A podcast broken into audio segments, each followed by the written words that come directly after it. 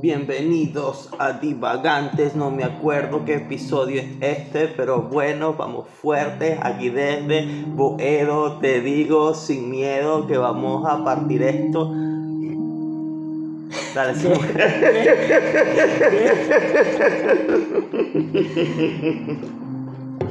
Hola. Claro, no sé, bienvenidos a Divagantes, episodio 22. Esta noche me tocó a mí montar el arroz y ya, listo, ya llegué. Ya, ya perdí, perdí. Este, veo que sí es con la movida del freestyle Sí, como, sí. como a tope, ¿no? Este, sí, es el 22, el... Sí, no, se me, me- me- y empecé, empecé y se me olvidó el nombre del, del episodio. Se, se Bueno. me, se me olvidó el nombre del podcast. ¿Cómo que se llama esta vaina? Que bienveni- bienvenidos al super increíble podcast. Que no, eso no. No. No, no. El bueno. El bueno. El hueco no, el hue no. Ah, claro, claro. ¿Qué tal ese? ¿Lo has visto? Mm, eh, vi un solo, el de los aliens. Creo que es el episodio 2. Ok. Está bueno, pero no estoy viendo podcast ahorita. De hecho, ninguno. En general, ya no estoy, no estoy, no estoy viendo ningún podcast. Ni el de LED, que era el que está, el que está viendo como más seguido. Eh, no estoy viendo el de Gabo, no, no. Yo en Me este alejé de los momento. podcasts ahorita. Yo en este momento, claro, estás en streaming ahorita. Yo en este momento lo que estoy viendo. O sea, yo dejo todo para el fin de semana. Claro. Lo que saquen por ahí lo escucho. Si me da tiempo me provoca, si no pongo música en el trabajo. Porque estoy todo el día IDP, pues. Claro. Y, y lo otro que hago es que si Barco y Humo sí lo escucho en la semana. Claro, sí. Y ah, está, está bastante bueno. Pero no sé, también como que me he desanimado un poco acerca de, de escuchar ese tipo de contenido. Sabes que me da por etapas, como que a veces Claro. me pongo que se, a, a escribir, luego a leer, luego. No sé, me da ratos. Yo ahorita estoy como full streaming y series. Porque, o sea, lo bueno del streaming, sobre todo los días de semana que estoy trabajando, es que es como si estuviera pues, eh, puesta la televisión. O sea, yo pongo a alguien que está ahí en vivo hablando, jugando, haciendo mariqueras mientras yo estoy trabajando, con doble monitor. Entonces, coño. Si te fijas, es el mismo encanto que tiene eh, la radio. Claro, De hecho, en el tema trabajo- con un podcast es que tienes que estar como, o sea, parándole bola a lo que está diciendo, porque si no, no tiene sentido. Claro. O después tendrías que ver el episodio de nuevo para captar lo que, lo que había dicho o analizar más, qué sé yo. Entonces prefiero poner un stream mientras trabajo que este, escuchar o ver un podcast. Bueno, fíjate que estaba hablando en estos días con un amigo y fue muy interesante porque hablando del tema de los podcasts y del formato de podcast, eh, terminamos hablando de, de Midnight Gospel y él dice que, que no lo había pensado así, aunque es algo que está muy implícito, ¿no? Pero que lo increíble de esto es que es un podcast en formato serie. De hecho es un podcast. Es un- Eh, el- el- eh, originalmente es un podcast. O sea, el, el- el- ese pana, el pana como el protagonista, el pana tiene un podcast. Que se llama creo que el show de Duncan Trussell, algo así. Eh, el pana tiene un podcast. Ya, tú me estás diciendo que el creador se proyecta a sí mismo en el personaje protagonista que hace las entrevistas. Es un, sí, eh, es un podcast, sí. Brutal. Este, de ahí fue donde saqué a este pana que eh, se me olvidó el nombre también, que es el pana este, el, sata- el satanista. Eh, Mitch Horowitz. Mitch Horowitz. Eh, lo saqué de la entrevista con Duncan Trussell en su podcast, no, en- no en la serie de Midnight Gospel.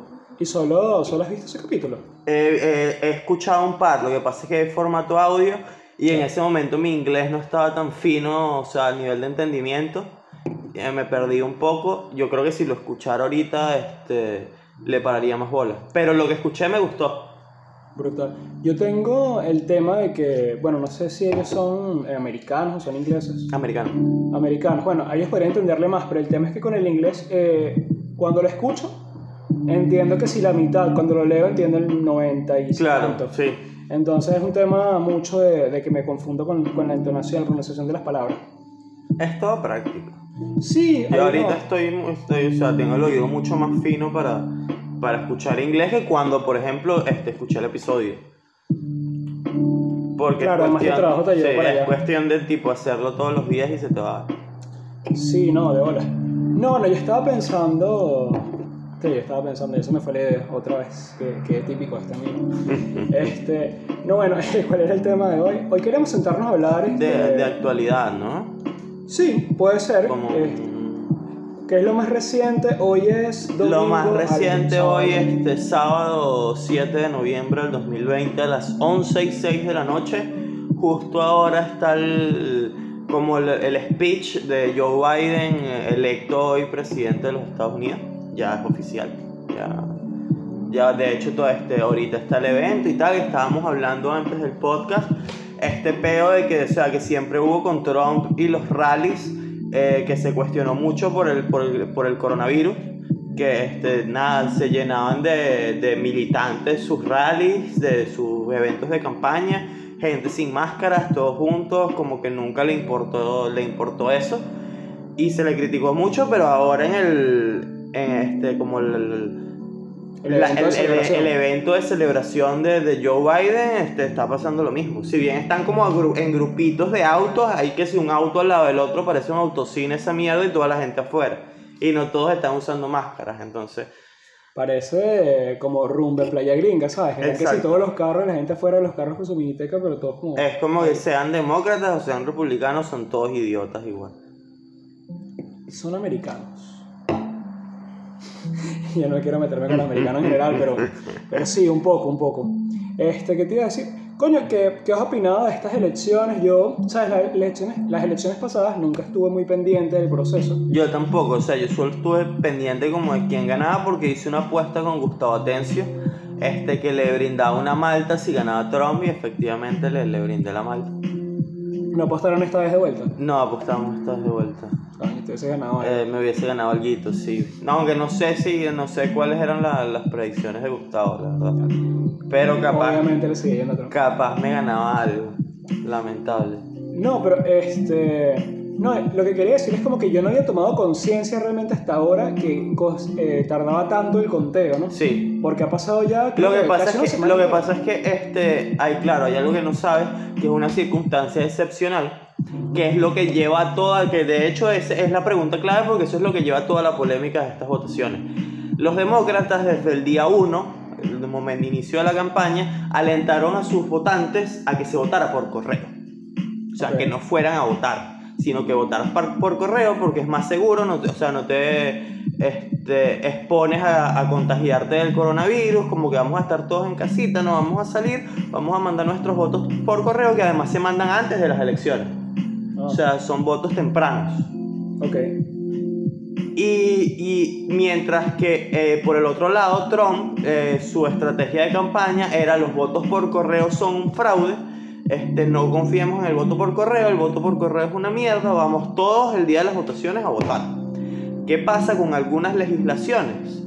Que de- dentro de algunas legislaciones de algunos estados, porque cada, cada estado tiene su ley electoral, o sea, cada estado decide cómo va a ser el proceso. Entonces, habían estados donde obviamente los republicanos, por zorros viejos, dijeron, este no, lo que se va a contar primero van a ser los, Los presenciales. los presenciales y después contamos eh, los, los votos por correo, que pasó en muchísimos estados.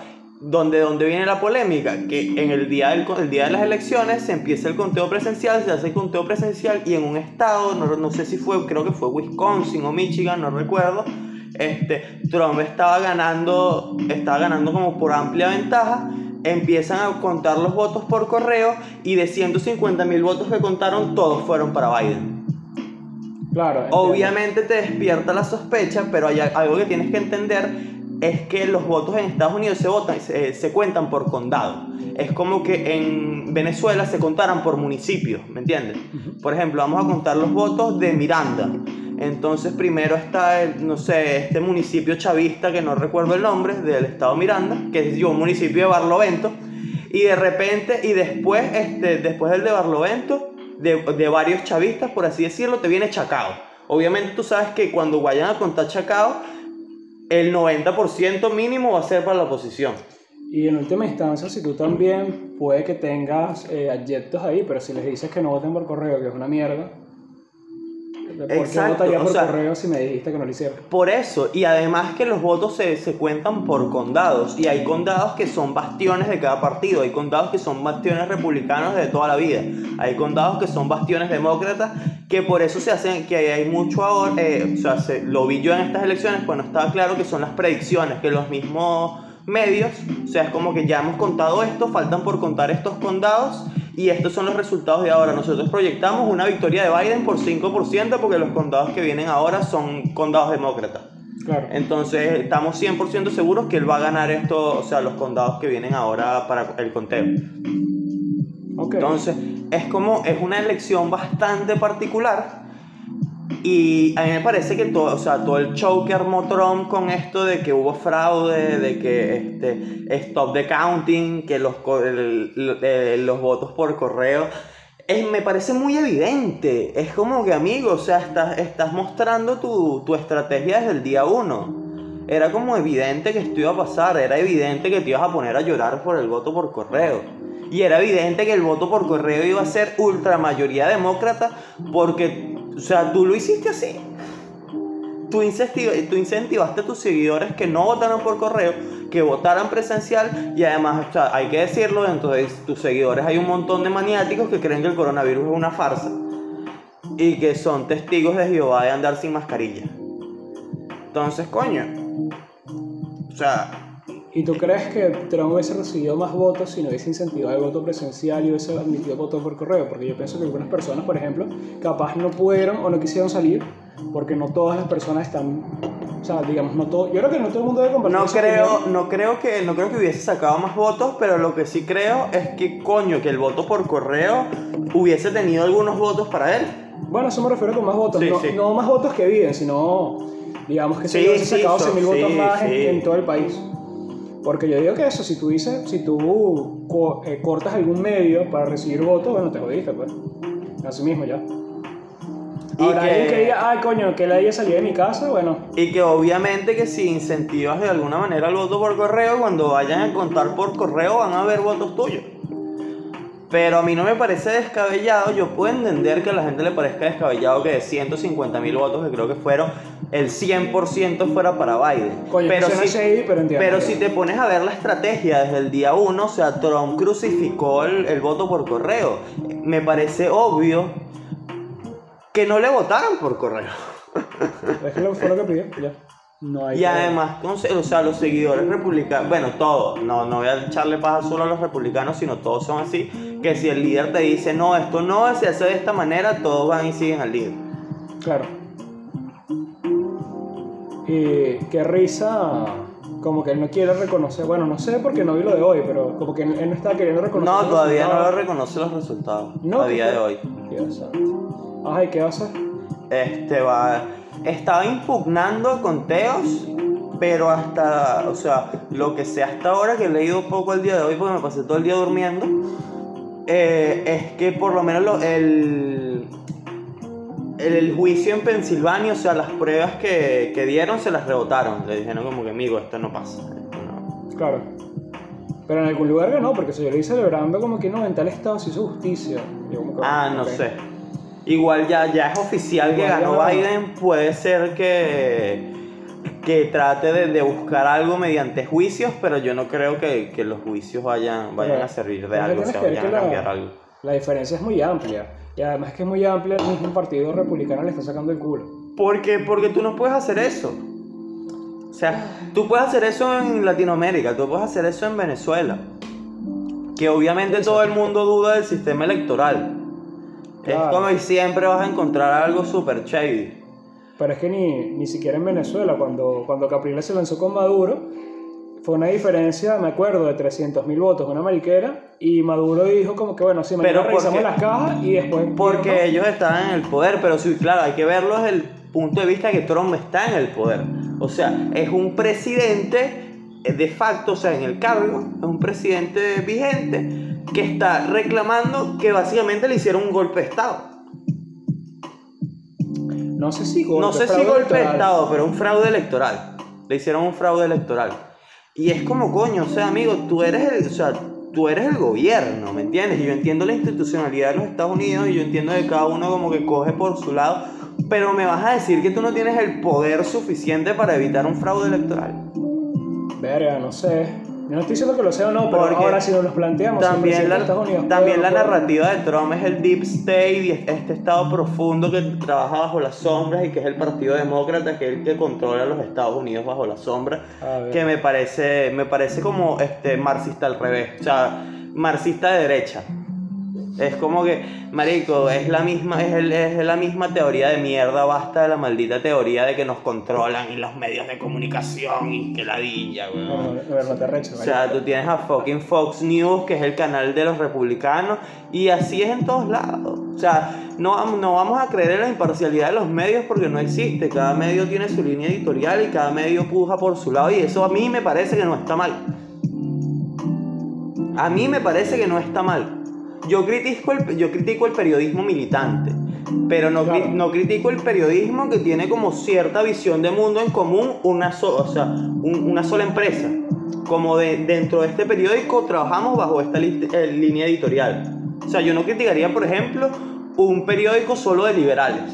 O sea, que está bajo el, el precepto del liberalismo. Yo entiendo eso, pero hay cosas como que yo creo que deben estar en, en una especie de punto medio.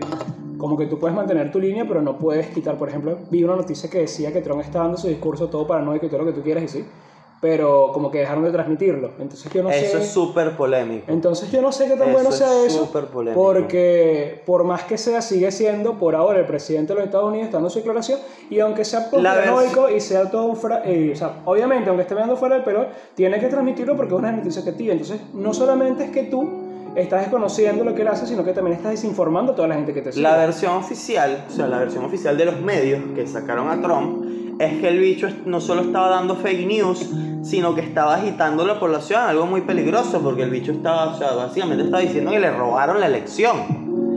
Y, es, algo muy polémico. Yo no estoy a favor, yo entiendo por qué lo hicieron, porque este, es como, mira, este bicho está hablando disparates, este, vamos a cortarlo porque la gente está viendo esto y no queremos que la gente escuche esto porque el bicho, o sea, no está hablando con la verdad, está mintiendo y está agitando a la población. Pero no estoy de acuerdo con, no estoy, entiendo por qué lo hicieron, pero no estoy de acuerdo. Yo siento que lo más, o sea, lo, lo mejor en este caso sería dejar que Trump hable y después masacrarlo con argumentos. Claro. Pero no le quites la transmisión. Estoy de acuerdo con eso. Lo que pasa es que si tomas en criterio eso de no es que no está hablando con la verdad y lo haces como un criterio universal para censurar unos discursos, tipo, ningún discurso podría salir de política en la televisión porque cualquier medio puede decir, no, este dicho está. O sea, está. mi-". Bueno, lo que pasa en Venezuela, de hecho, como que no, mira, este carajo es opositor. Claro, el, te- el no tema nadie". es que, o sea, cuando lo haces con la verdad, podría estar bien si es la verdad de verdad. Pero, ¿Cómo así? o sea, si es, si es algo que de facto es verdad.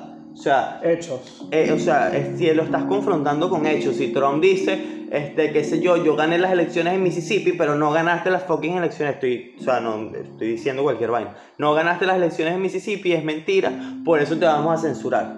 Ok, ahí no estoy de acuerdo, pero entiendo. Pero ya cuando es, es lo mismo que la pena de muerte, cuando ya desde el Estado se usa esto y se aplican vacíos legales, se usan grises y se aplica a conveniencia la ley, obviamente es muy peligroso porque pasa lo de Venezuela. Tú estás diciendo la versión que no es la oficial del Estado, por lo tanto tú estás mintiendo, por lo tanto tú vas preso. Claro, entiendo. Igual el criterio me parece en sí peligroso porque, eh, qué sé yo, por ejemplo, el discurso demócrata se lanza desde el principio. La gente piensa que soy pro en esta vaina, ¿no? De hecho, ninguno. Pero él, se lanza en este discurso desde el principio diciendo, mira, la gestión de Trump este año ha sido una mierda con lo del coronavirus, con toda esta vaina. Y tú puedes decir que es cierto, pero puedes, ¿qué tanto puedes decir que es verdad en el sentido de, no, los demócratas pudimos haberlo hecho mejor?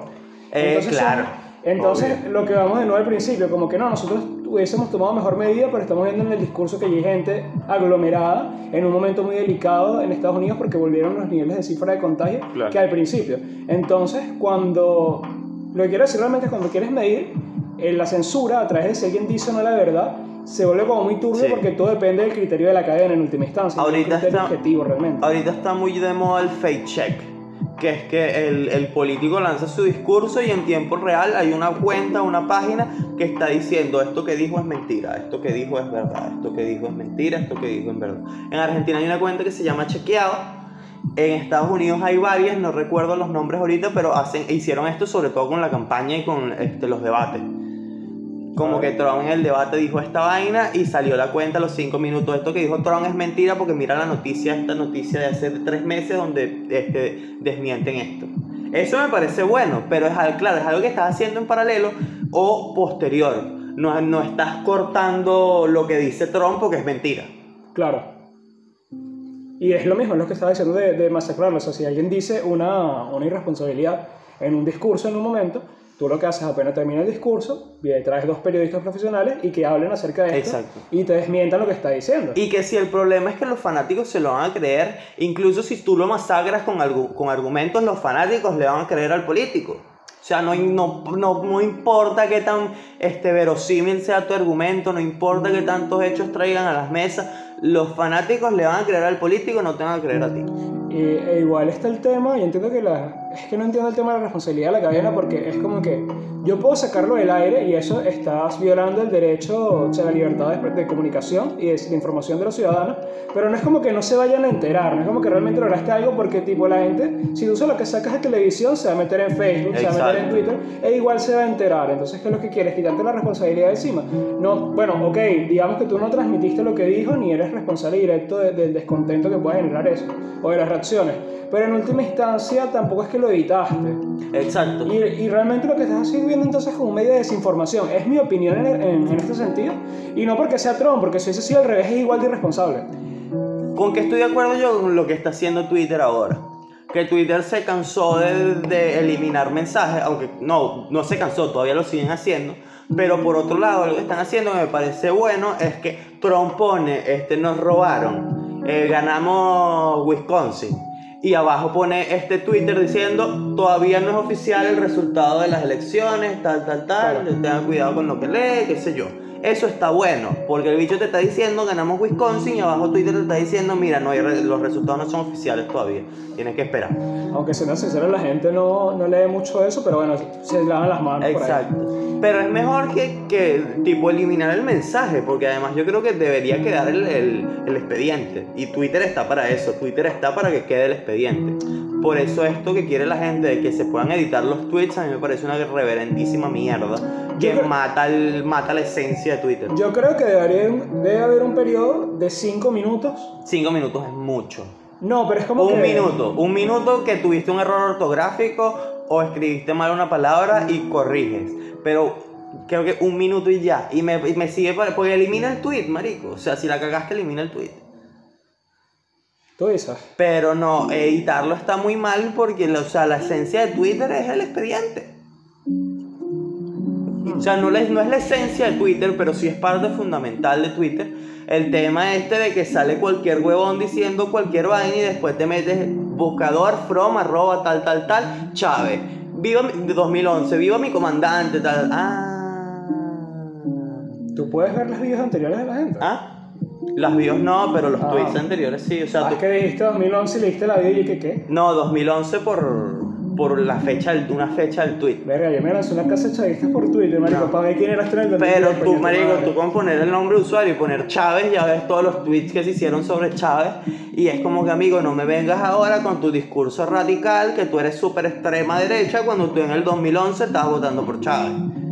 Mira, hay gente que se lanza a esos cambios. Eh, este pana es eh, Eric del Búfalo, que este, si no me equivoco es profesor en la Simón, o no, o era profesor en la Simón, que el bicho este escribía en Aporrea y estaba a favor de la guerrilla y todo lo demás, y a- este ahora es que sí, más derechoso que la derecha.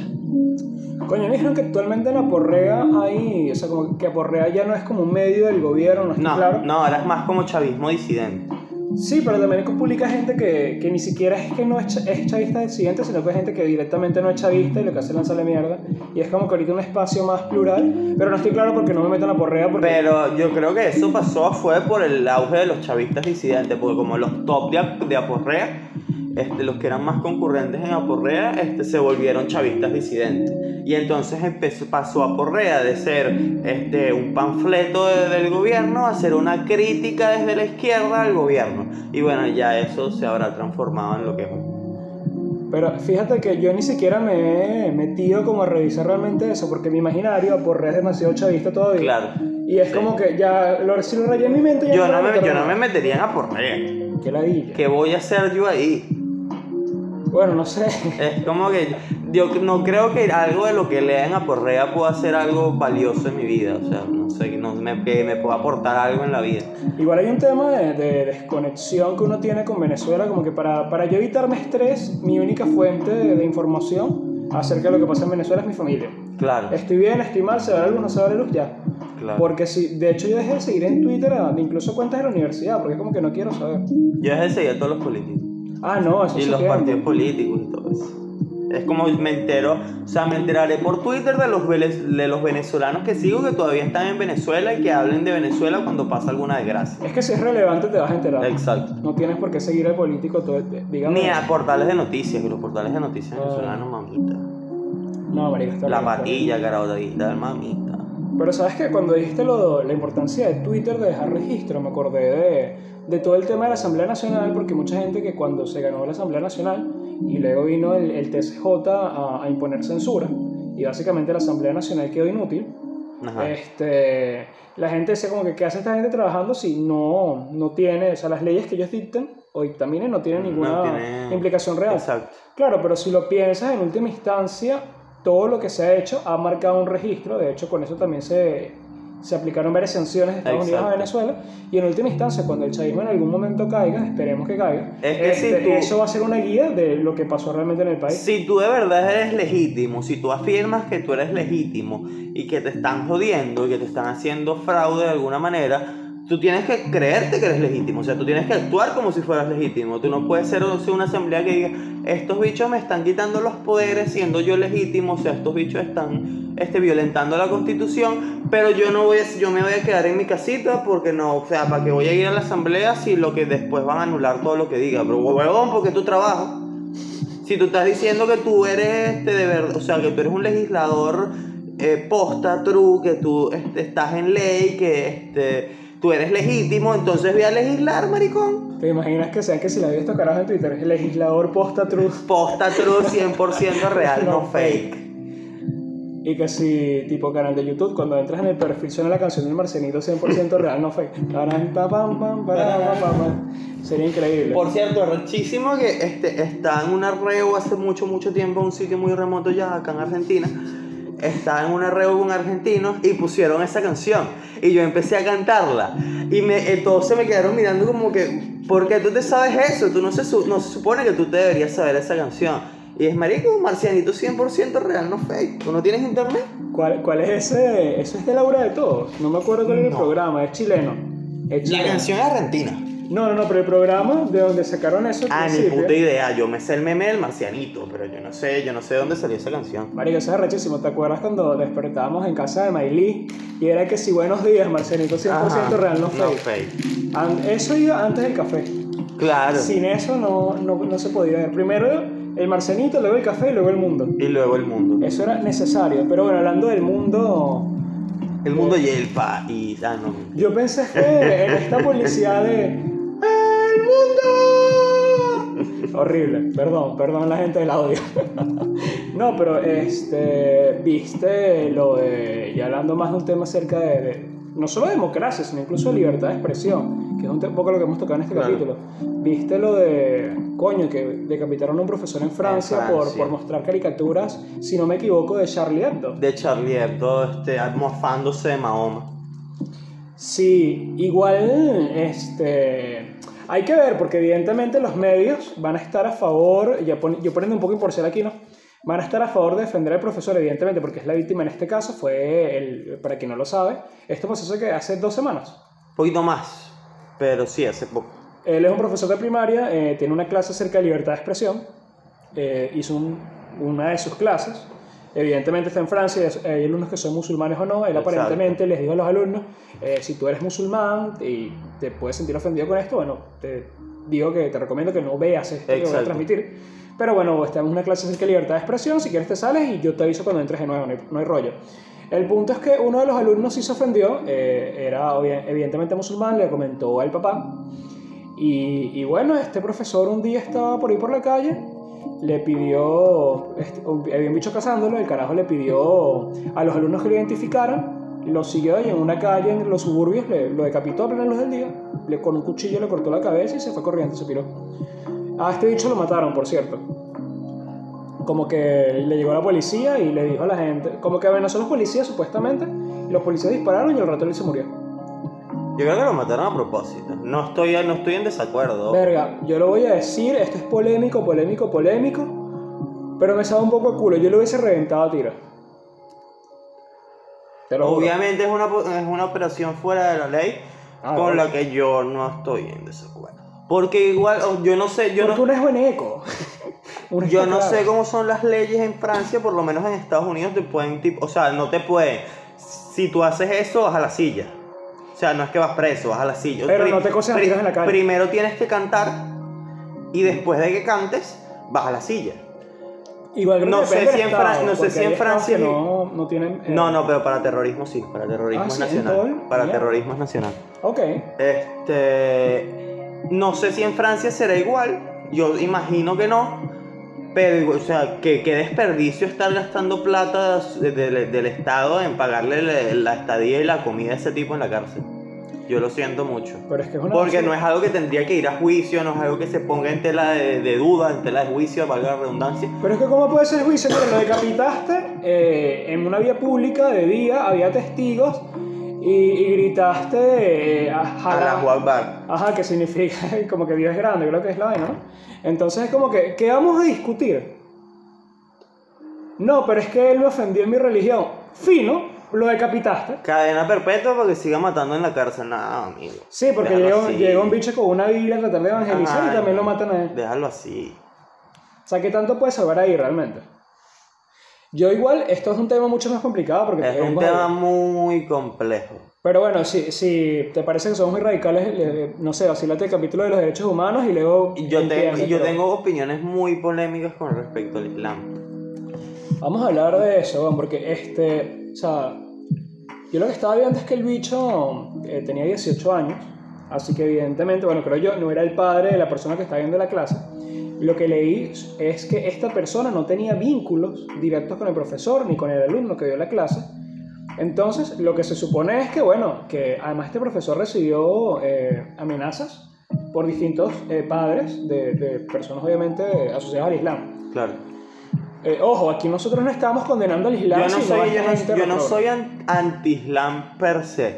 Si tengo este mi tengo comentarios puntuales sobre el Islam, o sea, cosas que no me parecen y tengo, o sea, tengo una especie, no sé si decirle predicción, sino, o sea, es algo que yo creo que va a pasar, que es inminente, que es este una especie de no sé si llamarle guerra religiosa porque no esto no es cristianismo contra Islam, sino esto es un tema de democracia y derechos humanos contra una rama del Islam. Ni no, so- no, no, ni no solo contra una rama del Islam, porque ciertamente, o sea, hay mandatos del Islam que este, van en contra de por lo menos la- este, los derechos humanos, o sea, no, no los derechos humanos occidentales, porque los derechos humanos son universales, pero la concepción de derechos que tenemos en Occidente. Bueno, pero lo que hemos hablado acerca, e incluso en el capítulo de la ONU, si bien tienes los derechos humanos que son considerados universalmente, pues la realidad es que los derechos humanos se legislan y se revisan desde cada país particular donde se hacen las denuncias. Y vamos a estar muy claros que no solamente pasa en Oriente,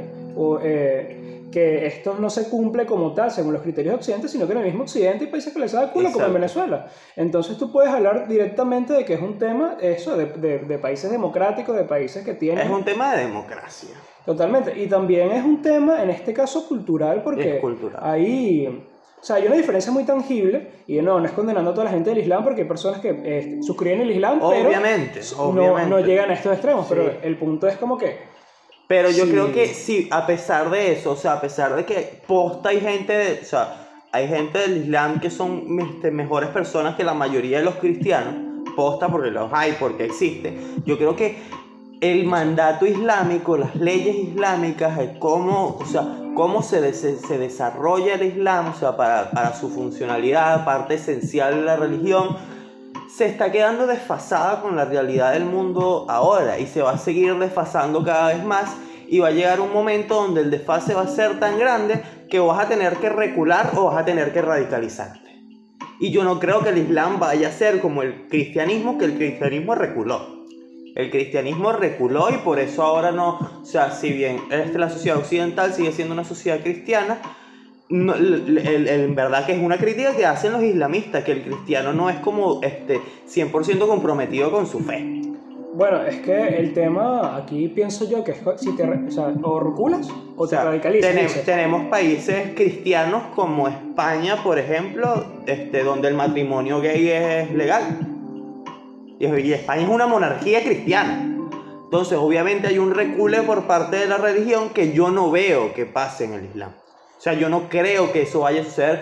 Yo creo que el Islam se va a radicalizar mientras más se vaya desfasando de la realidad. Claro, pero tienes que pensar que hace, por ejemplo, 100 años eh, no había forma de, de que la Iglesia Católica eh, aportara esto. Y lo que pienso yo en este sentido es lo siguiente, que si bien tú planteas estas dos opciones, y creo que realmente de aquí a 200, 300 años esto tiene que pasar así si seguimos vivos, ¿no? Claro. Este, el punto aquí es que si te radicalizas más, te vuelves estos yihadistas. ¿Y, y qué espacio geográfico vas a tener para, para poder vivir? ¿Cómo vas a suscribirte al Islam y vas a estar en Occidente? O sea, te, te, te van a botar de ahí. O sea, en el mejor de los casos te van a deportar a un país de mierda que está en guerra y le está lanzando bombas. Entonces, Pero o te es vuelves yihadista la o mayoría- tienes que recular en algún sentido. Es que hay, hay algo que no ves con el cristianismo, por ejemplo, que yo no estoy hablando acá de la superioridad del cristianismo, más bien estoy hablando como el, su- el cristianismo tuvo que recular para adaptarse a la realidad. Tú no ves a nadie muriendo por el cristianismo, o sea, nadie explotándose por el cristianismo. Bueno, vamos a hablar de, de la gente que está en contra, o digamos, de estos ateos radicales que están en contra del cristianismo, que te lanzan el tema de la Inquisición. y Bien, brother, eso pasó hace mil años. Y es como que, marico, yo entiendo que eso estuvo mal, pero vamos a estar claros que ahorita no pasa esas vainas. Y segundo punto, que, ok, vamos a buscar un mal similar en el mundo ahorita. Bueno, eh, los islamistas radicales, weón, el- desde el 9-11 en adelante. Y de hecho yo estaba leyendo, weón, que este tema de... O sea, el país más afectado en la década del 2000 al 2010 por estos atentados terroristas fue evidentemente Estados Unidos Claro. con esta masacre.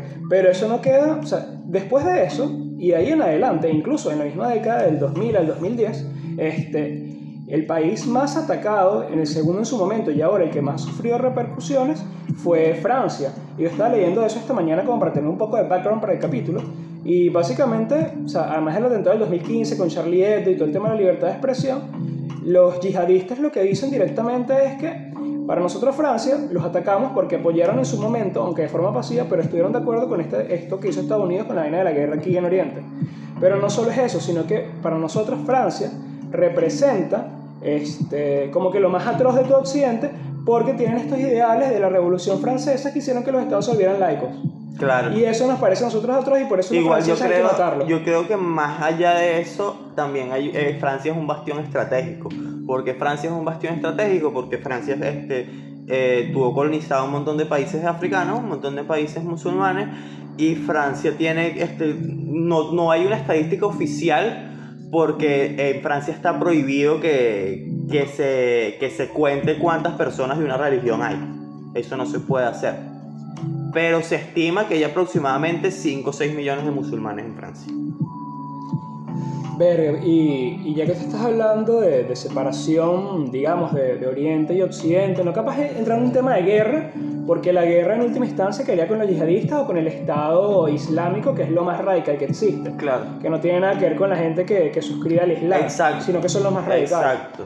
O sea, yo no tengo nada en contra de alguien que es musulmán. No, nada no, por el para estilo. nada, sino solo que creo que los valores de la religión islámica se van a, o sea, se están ya están desfasados y se van a seguir desfasando con el tiempo porque este, el, el- el mundo tal cual Hegel tiende hacia la libertad. Y eso lo vemos desde, o sea, vamos, tú pon una fecha en el pasado que quieras y la comparamos con, con la ahora y hay más libertad en el mundo ahora que en esa fecha.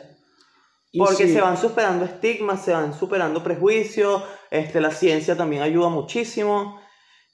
Y llega un momento donde ya tú no puedes negar la realidad. O sea, tú no puedes negar, tú- para mí tú no puedes negar el aborto, tú no puedes negar este, negarle el, el matrimonio homosexual, tú no puedes negar lo que se hizo ahora en Oregon con las elecciones que no lo comentaron, no lo comentamos, que despenalizaron este, el, el consumo. Consumo. de drogas por completo, de todo tipo de drogas, y están haciendo lo que ya se hizo en Portugal, que tuvo bastante éxito, que es tratar a los drogadictos como enfermos y no como criminales. Así que por eso le estamos pidiendo que se suscriban hoy, que nos aporten y que se vayan al Patreon, porque queremos irnos de vacaciones a Oregon más o menos para marzo. Para abril. marzo, abril. sí. ¿Te Algo así. No, pero yo creo A que consumir piedra legal. yo creo que hay que poner las cosas muy en claro porque la gente que no, baños de agua fría. No, pero el punto de la separación de esta cultura oriental y occidental es que tú, no, por ningún concepto está bien visto, puede ser tolerado, que es el punto de Macron, que vayas a matar a alguien porque mostró una maldita caricatura en una no. clase de libertad de expresión. ¿Por qué? Porque te Es ofendiste, que ni que sea por libertad de expresión, tú no puedes matar a alguien por una caricatura, ¿qué mierda te pasa? Tú puedes intentar cancelarlo, tú puedes intentar boicotearlo, está bien, perfecto. Nadie tiene por qué consumir la revista, pero tú no puedes hacer un atentado bomba porque publicaron algo que no te gustó. Y además que no solamente fue ese caso aislado, sino que, que es mi otro punto. Es que no son casos aislados, porque Es que- pasa siempre. Está pasando siempre desde el tema de, de, coño, el atentado de Charlie Hebdo, que eso fue en el 2015, ¿no? Y creo que antes de eso, que fue casi que al mismo tiempo que el tema de Harlem Shake, cuando estuvo de moda como en el 2012, a los meses pusieron una bomba en Francia. Y después de, después de lo del profesor hubo más atentados en Francia, sobre todo, o sea, atentados más, no, no bombas ni nada, pero atentados como individuales. Coño, mataron a un pastor de Mataron a un pastor. eh, Entonces no, no puedes permitir eso bajo ningún concepto y no puedes disfrazarlo El de- problema de, con- libertad de expresión o de que ellos me ofendieron porque se está metiendo con Lo la que yo veo más ¿no? complicado y más polémico es cómo tú atacas esto, porque a mí me parece que, este, primero ya lo, o sea, capítulo, ¿qué? Capítulo 5, Anton. ¿Cuál? Anton, capítulo 5. Anton 5. la gente estúpida. Entonces, obviamente, los islamistas, los, eh, las personas del Islam que no suscriben el radicalismo, que son serias, que son buenas personas, van a sufrir las consecuencias como lo sufrieron en Estados Unidos porque la sociedad es estúpida y va a atacar al que no tiene nada que ver solo por ser del- de, la religión. Y es un problema bastante, bastante complejo porque como, como tú solucionas este pedo, ¿Cómo tú, cómo tú solucionas este pedo sin que inocentes paguen, sin que paguen justo por pecadores. Claro, por ejemplo, yo creo que eh, sí, es que no puedes poner una ley que lo radicalice, pero sí pienso que está en lo que está haciendo Macron, que es directamente, mira lo que tú estás haciendo, que fue decapitar a un profesor por dar una clase de libertad de expresión, yo lo estoy tomando como terrorismo islámico. Claro. Además hay muchas pruebas para tomarlo así, por lo que quería comentar y lo que iba, a lo que iba realmente, que es que la persona que lo decapitó no tenía nada que ver ni con los alumnos, ni con la clase, ni conocía al profesor. Entonces fue uno de los padres indignados que contactó, contactó a un bicho radical de alguna mezquita y le dijo que mira, este bicho hay que matarlo. Porque el carajo además vivía como a 50, como a 50 kilómetros de distancia de la población. Tú no tienes nada que ver con ese carajo, no fue una ofensa directamente a ti. Lo te llegaste. llamaron. Eso es un atentado terrorista, es una vaina planificada para matarlo. No, no puedes clasificarlo ni siquiera como crimen pasional No. porque fue premeditado. No. No. es como que no, yo me dejé llevar por mi religión y me volví loco y lo decapité un día. Eso, eso hubiese pasado si uno de los niños de la clase lo hubiese hecho. Capaz se puede, este, se puede que- ver como un crimen pasional, O que pero hubiese sido una ofensa prolongada, Claro. entre comillas, igual está mal, pero una ofensa prolongada y un padre un día se volvió loco y llegó. Pero no tenías nada que ver con el tema. Y aparte, después de que él lo mataron, se llevan presos a los abuelos y a los hermanos y empiezan a haber más atentados en el mismo país. Entonces, y además la declaración, no me acuerdo de qué país me dijiste que era como que un ministro. algo un así, ministro ¿De de, dónde? creo que fue Malasia. Que dijo como que, bueno, báncatela, marico. O sea, no, no, puedes, no puedes prohibir que nuestra gente... Ah, ¿cómo te vas a rechar porque matamos un bicho que ofendió a la... No, no. Ahí es que uno dice, y yo te lo dije, yo en el momento, yo la pierdo. y Ahí es que yo rompo relaciones Relaciones. diplomáticas, sí.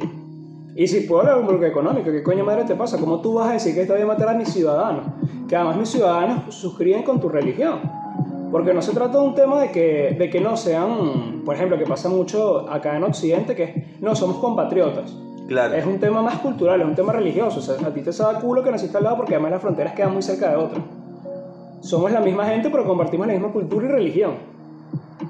Entonces, marico, yo, yo aquí en mi país tengo a gente tuya y yo no dejo que, que, que occidentales lo maten y que Exacto. cristianos lo estén matando porque tú vas a, a- a aplaudir que decapiten profesores y lo que te decía.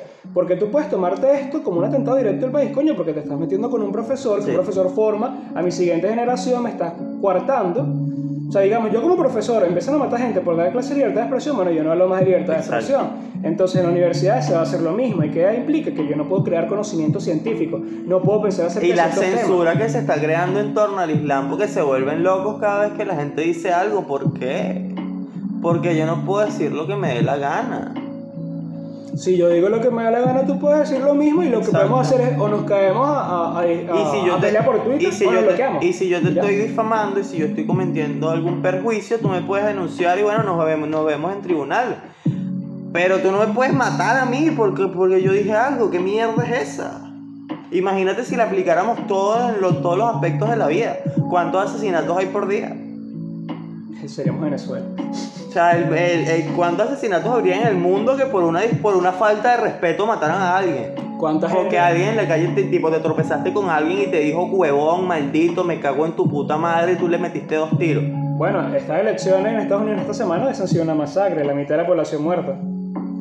¿Por qué? Porque es fraude. Ah, ¿cómo que es fraude? Maldito, paz, Tú lleva no tiro. puedes medir con esa vara nada.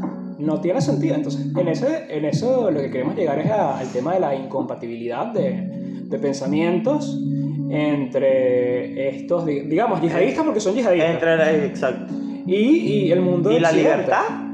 Sí, pero es que el tema de la libertad de culto a mí me gusta porque de hecho yo hay muchas cosas a mí que me gustan y lo estaba hablando con Jorge en estos días que yo él me decía que hay algo que cree que está perdido en nuestra tradición, en nuestro momento histórico que son eh, digamos los rituales Claro. y los rituales tanto sociales como religiosos. Y yo en ese sentido admiro las religiones que son o que no suscriben al cristianismo porque tienen, digamos, una especie de disciplina religiosa en Sí. el sentido del alma, como los budistas, que es, o el tema... Son de la- bastante disciplinados con su religión. Y la, la disciplina te crea una moralidad y te crea una convicción que, que puede ser positiva, pero tú no puedes... Que es, imponer tu algo, que es religión. algo que se ve en el Islam. el- el- el- las personas, los, los islamistas, este, son muy disciplinados con su religión y me parece que eso está bueno en cierto sentido. O sea, en el sentido de que tú crees en algo y te entregas a algo para ti, ¿me entiendes? O sea, que, que haces de, de la religión este, tu vida para ti porque te ayuda a crecer, te ayuda a no sentirte solos, te ayuda a,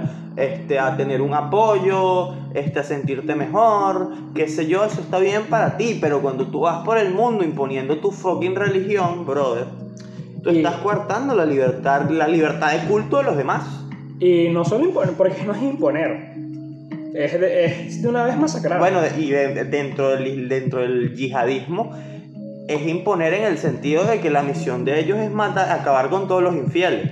¿Quiénes son los infieles? Los que no suscriben el, el Islam. Claro, yo estoy pensando en imponer, por ejemplo, eh, eh, me perdonará si hay alguno, ¿no? Pero testigo de Jehová que van a... Claro, Pero sí. una cosa es insistirte y otra cosa es imponerte. Es imponerte. Además, pero vamos a hablar... Por otra, otra cosa de la, de la religión y las libertades, el tema de los testigos de Jehová con las donaciones de sangre. Mira, este, brutal tu religión, qué fino que, que tengas una religión, que te inspire, que te llene, qué sé yo. A tu hijo le vamos a hacer un- una transfusión de sangre porque sí. O a ti mismo te vamos a hacer una transfusión de sangre porque sí, porque yo como doctor estoy obligado a salvarte tu puta vida. Marico, nos quitaron a Selena, weón, por una donación de sangre. ¿Cómo me vas a quitar a Selena? ¿Qué te pasa? Imperdonable. No, pero... Qué mal. Bueno, siempre tiene que haber como un chistecito de fondo, ¿no? Porque nos, nos ponemos muy serios con, con temas referentes a política y a...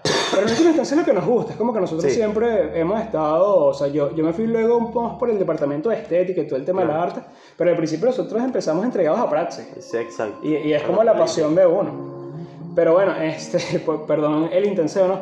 No, pero por ejemplo, yo estoy hablando con unos amigos en estos días y yo quiero hacer como la, la contraposición entre lo que viene siendo la- el problema en, en Oriente, lo que es una polémica ya, en toque con Occidente, que es como que, mira, uno le respeta mucho sus religiones y sus creencias hasta que llegan a estos extremos.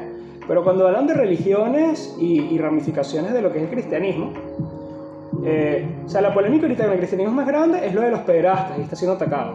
Y eso está mal sobre todas las cosas, eso es terrible, eso no puede negarse en ningún Sí. concepto.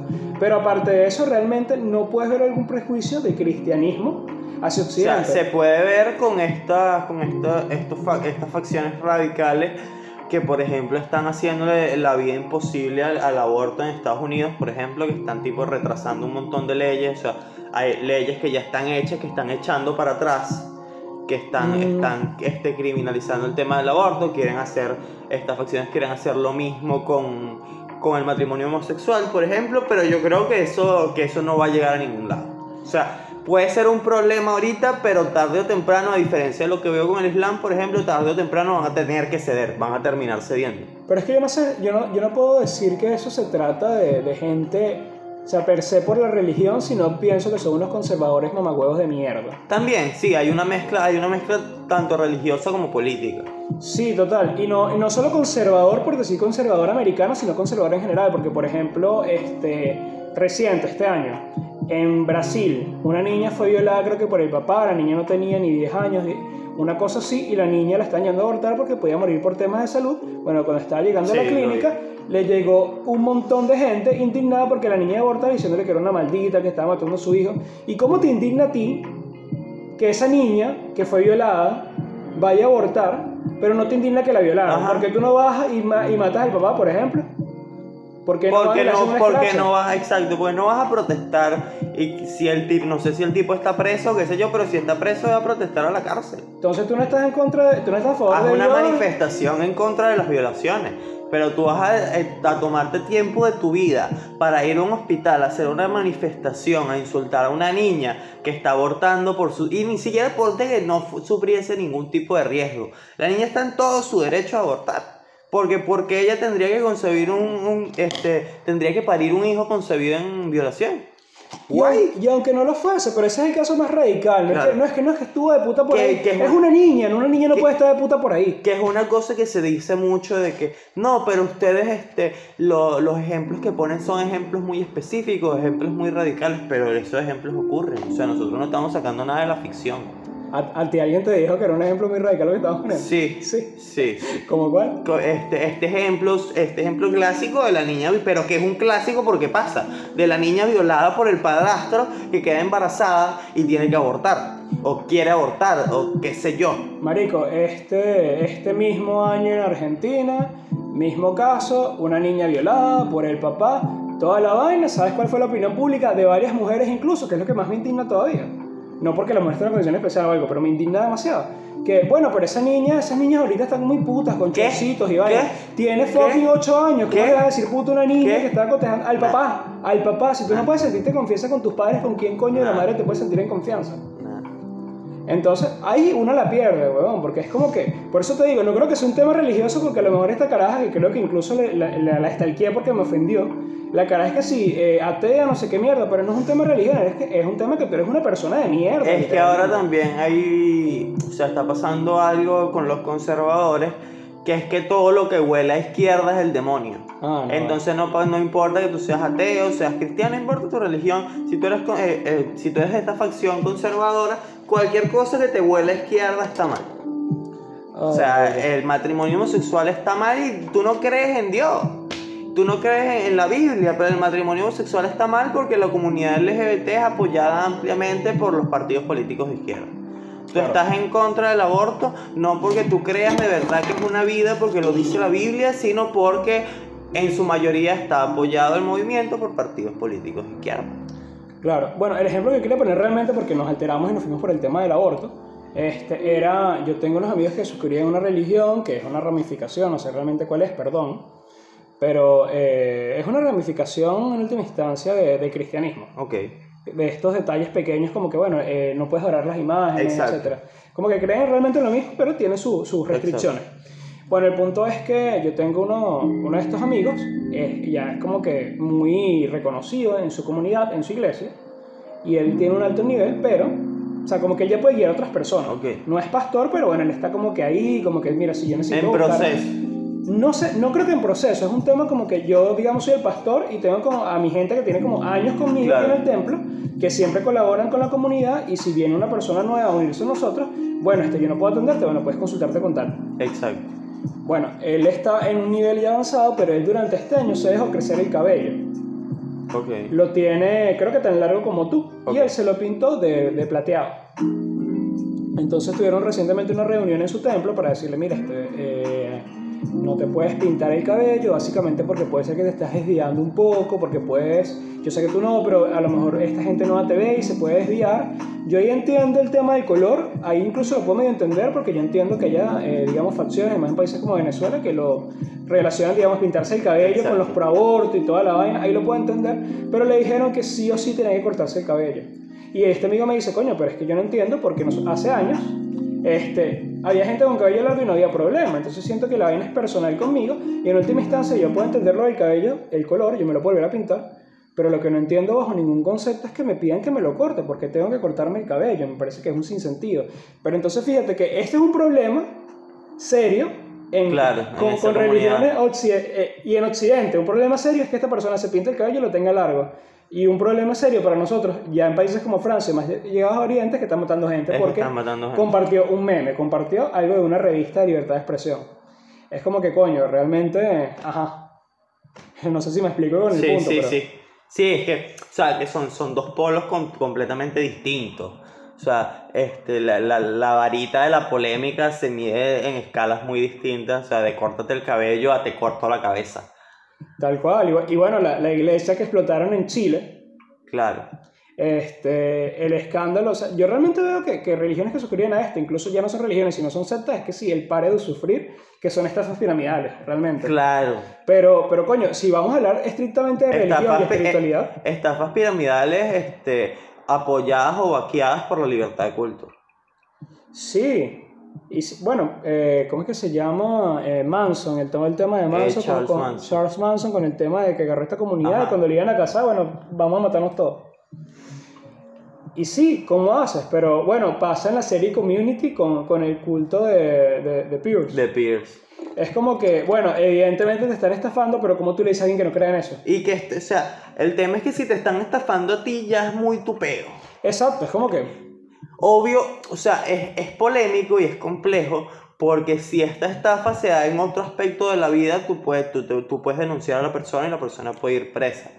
En este caso, mm, es mucho más complicado que eso suceda porque hay un tema de culto, hay un tema de religión, hay un tema de libertad de culto y hay un tema también de que la persona que está siendo estafada está inmersa en este mundo de, de, de- la religión y no se da cuenta que está siendo estafada, que es lo que pasa con las sectas.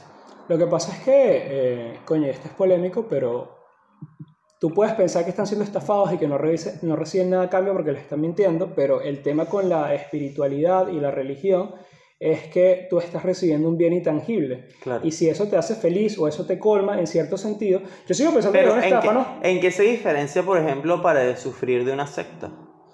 Para de sufrir es una secta. Yo no estoy diciendo que no. Claro. Lo que estoy diciendo es que el tema, o sea, yo lo estoy comparando con la estafa en general. Claro. El tema con una estafa en general es que tú te sientes estafado. Y tú cuando estás en una secta, No te no te sientes sientes, estafado. estafado porque te estás recibiendo un bien intangible, que es la felicidad, la paz, todo el tema de la espiritualidad, y puedes vivirlo ahí. Ahora, cuando te dicen, por ejemplo, en Pierce, no, es que tú eres no sé qué vaina láser nivel 5 Ajá. y, y tu cuerpo va a poder ser revivido, coño, evidentemente te están mintiendo, pero eso no implica que tú no estés recibiendo el bien que quieres, que es una especie de consuelo metafísico. Exacto. Es la esperanza de un mundo mejor, es, es algo que, que te colma. Entonces, en ese sentido, una persona que esté en una secta, a menos que se desencante y tenga una mala experiencia, nunca se va a sentir estafado y por eso el tema de, de la misma libertad de expresión o de culto lo encubre. Sí, que pasa con las sectas, que cuando te das cuenta ya es como demasiado tarde.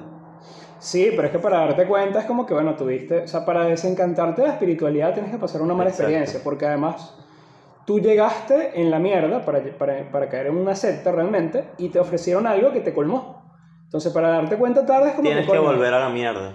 Sí, tienes que darte cuenta que esto no es la solución porque todo es terrible. Eh, de nuevo, yo no estoy diciendo que las sectas son estas ramificaciones, por si acaso, de, del cristianismo. No, no, no, en lo absoluto. No, No, porque tú no. sabes que por ahí... No, alguien no, no, para nada. No, pero en este sentido yo pienso que, bueno, cada, cada, cada templo de estos eh, forma su moralidad según las lecturas pertinentes que haga Claro. acerca de, de, de, de, de las... De, las, de, la, De la. Biblia, del Ajá, testamento, de gracias. lo que sea que... Sí, de los libros. Lo que sí pienso es que, por ejemplo, este cambio de cine que le hicieron en última hora es algo muy parcial de la persona que está al mando en el momento Sí. o porque eh, estaba empecinado con él. Pero no, no estoy cuestionando toda la moralidad, sino capaz la, la, la capacidad de decisión de un líder, ¿no? Sí, obvio. Podría, podría ser. Que se ve, se ve mucho, se- o sea, por otro lado más laico, se ve muchísimo en las escuelas, sobre todo en los colegios venezolanos, Ah. que bueno, a- o sea, yo tenía, un, estando como en tercer año, cuarto año, yo tenía una colita. Y fue una vaina que un día para poder entrar a clase de educación física, porque el, el profesor era un machirulo de mierda, este, tuve, me tuvieron que cortar la colita con una tijera porque no me quería dejar pasar. Y es como, marico, ¿en qué afecta esto? Nada. Es que te Y algo que escuché alguna vez en una religión, bueno, pero esas son las normas. Ah, bueno. Mi culo las Ah, normas. Ah, bueno. Mi culo las normas. Marico, pero O es que... sea que yo entiendo las normas cuando estas normas son vitales para O sea, para el buen comportamiento, para la proyección, para Claro, el desenvolvimiento, la formación este, la intelectual y de la moralidad de la persona. Sí, claro. Pero ¿qué coño tiene que ver una colita? ¿Qué coño tiene que ver el, el- el hombre que va con un zarcillo, por ejemplo, que va con el pelo pintado? O la mujer que quiere ir con unos, unas argollas, unos zarcillos largos. O quiere pintarse el cabello. O quiere ir con maquillaje. Yo lo que pienso realmente es que tú malinterpretaste a tu profesor de educación física porque él quería protegerte de que resbalaras trotando con tu colita. Claro, sobre todo, además una, una, una colita que era una vaina como así, porque no, no- en ese momento me cortaba el cabello que sí, cada dos meses, cada tres meses. Sí, que parecía estudiante de informática. Ajá, tal cual. Computista. sí, era un computista nato. Bueno, brother, Eh, así mismo. así mismo. Vi el Eh. contador y vi ce- 59 con 59 y Esto se corta en cualquier momento. Esto fue Divagantes, episodio número 22. ¿Te imaginas que sea que si 21 nosotros estamos que sea hablando paja de capítulo? bueno, Bueno, muchachos, suscríbanse. Si les gustó, compartan. Por favor, suscríbanse. Estamos súper cerca de la meta. Llevamos por sí, 85. 85. Realmente eso me animó bastante. 15. Este, pero bueno, este fue el episodio número 22. Sigan sintonizándonos. Y por supuesto, siempre, siempre.